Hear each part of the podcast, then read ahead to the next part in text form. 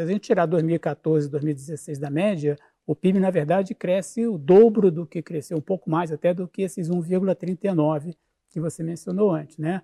Seria alguma coisa mais perto de 2,9 de crescimento médio anual. Então, o número ruim da década se explica muito pela grande crise, pela recessão de 2014 e 2016, que foi realmente a pior recessão é, que a gente tem na história documentada do país.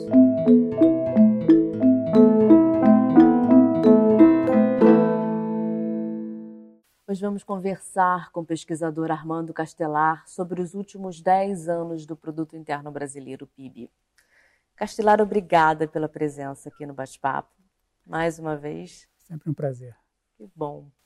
A economia brasileira registrou a menor taxa de crescimento na última década. Entre 2010 e 2019, o produto interno bruto cresceu apenas 1,39% ao ano. Que análise que você faz desse número?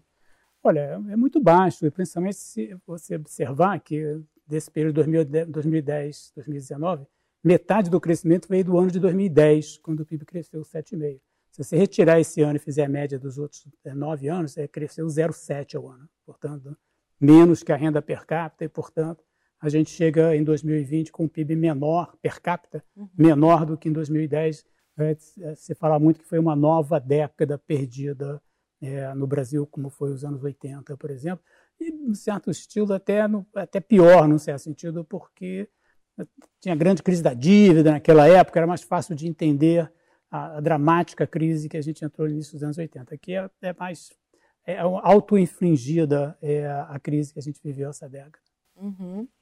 E de que forma a crise fiscal que levou o país à recessão, principalmente entre 2014 e 2016 impactou no baixo crescimento do PIB nesse período? Não, muito, né? Na verdade, se você olhar, apesar de a gente estar chamando de uma década, porque é a forma Sim. correta de olhar, foram três subperíodos muito diferentes. Então, no período inicial, 2011 a 2013, a gente sofreu muito com os excessos de 2010, 2009, 2010, com um pouco fim do superciclo de, ou pelo menos um esfriamento do superciclo de commodities. A gente teve, então, a recessão de 2014 e 2016 e uma recuperação a partir de 2017 que foi muito fraca. É, a recessão é, conta pela maior parte do uma fraco resultado. Se a gente tirar 2014 e 2016 da média, o PIB, na verdade, cresce o dobro do que cresceu, um pouco mais até do que esses 1,39 que você mencionou antes. Né? Seria alguma coisa mais perto de 2,9 de crescimento médio anual. Então, o número ruim da década se explica muito pela grande crise, pela recessão de 2014 e 2016, que foi realmente a pior recessão é, que a gente tem na história documentada do país. Foi a pior da história documentada? É, é, em termos de queda do PIB médio, de, de queda anual. De 14 a 16. É, principalmente 15 a 16, né? Foi muito ruim, né? uhum, né? Uhum. Quais os fatores que podem levar o país agora, nesse respiro, à retomada do crescimento? Olha, a minha avaliação é que esse ano de 2020 e 2021 provavelmente a gente vai na mesma direção é, vai ser o consumo das famílias. Já tem sido um pouco, é, mas a aceleração, no meu entender, vai vindo do consumo das famílias, é, puxado é, pelo um crescimento, pelo um aumento da confiança dos consumidores. Eu acho que existe todo um, um clima que tem ajudado consumidores e empresas a ficarem mais otimistas e pelo crédito. O crédito já respondeu uma parte importante, para uma parte importante do aumento do consumo das famílias no ano passado. O crédito vem crescendo alguma coisa na faixa de 10% ao ano.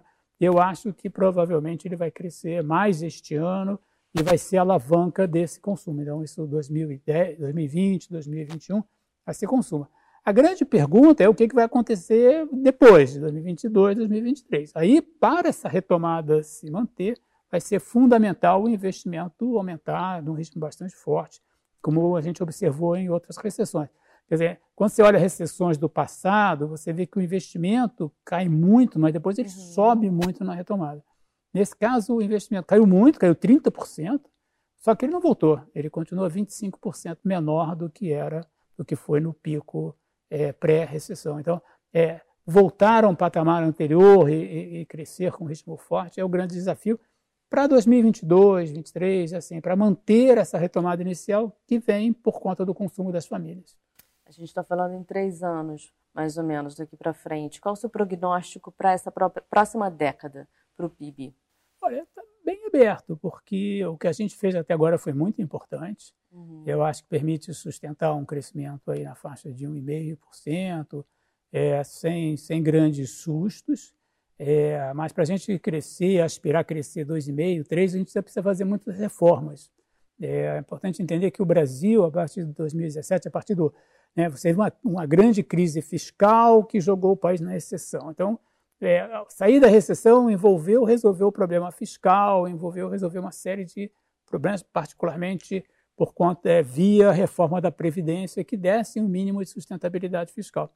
Só que quando a gente olha o passado, desde a época do Getúlio Vargas, né, foi sempre o Estado que puxou a economia é, gastando muito, dando crédito subsidiado, e agora não tem mais esse dinheiro para fazer isso. Então, é o setor privado que precisa puxar o crescimento. Só que o ambiente de negócio no Brasil, o ambiente para empreender no Brasil é um desastre. Né? A, gente, a gente sente isso na carne, a gente vê isso nas comparações internacionais. Então, para a gente voltar a ter investimento forte e para voltar a crescer, a gente precisa tornar o ambiente do empreendedor no Brasil muito melhor do que ele é. E esse não é um desafio trivial. A gente tem muitos diagnósticos, mas é, é, em algumas dimensões, são coisas entranhadas na cultura do brasileiro, na forma do brasileiro percebe a sua própria realidade. Agora temos uma insegurança jurídica e uma estrutura tributária cara e incerta. Como é que a gente pode corrigir esses fatores? É, esses são dois exemplos importantes disso que eu falava, desse ambiente de empreender muito ruim no Brasil.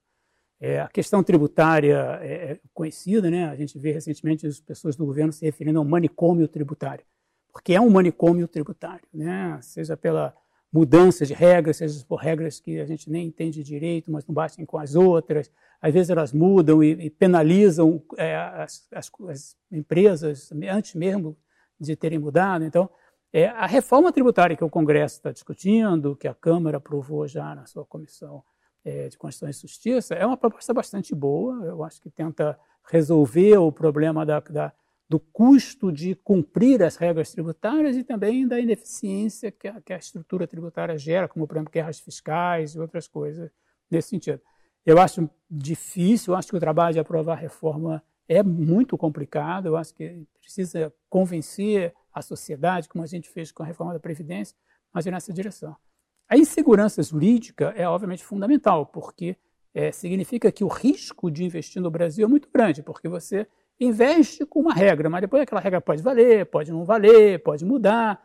Então, você, quando investe, ou você, repara que quando muitas vezes o empreendedor quer investir, ele quer retornar o investimento em dois anos, porque em quatro anos, cinco anos, ninguém sabe quais vão ser as regras.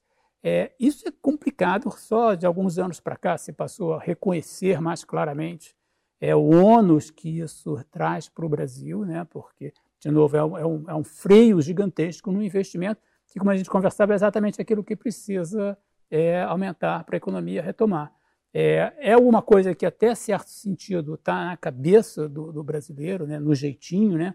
Meu pai costumava dizer que aos amigos tudo, aos indiferentes a lei, aos inimigos a lei e seus regulamentos, porque a aplicação da lei no Brasil é uma coisa que pode variar enormemente de uma pessoa para outra, de um ano para outro ano, é, e a gente aprende a conviver com isso, né? E ser, acha que a coisa é assim mesmo, e, e, isso a gente tem que tem que mudar, é uma coisa que tem que começar mudando na cabeça das pessoas, na sociedade.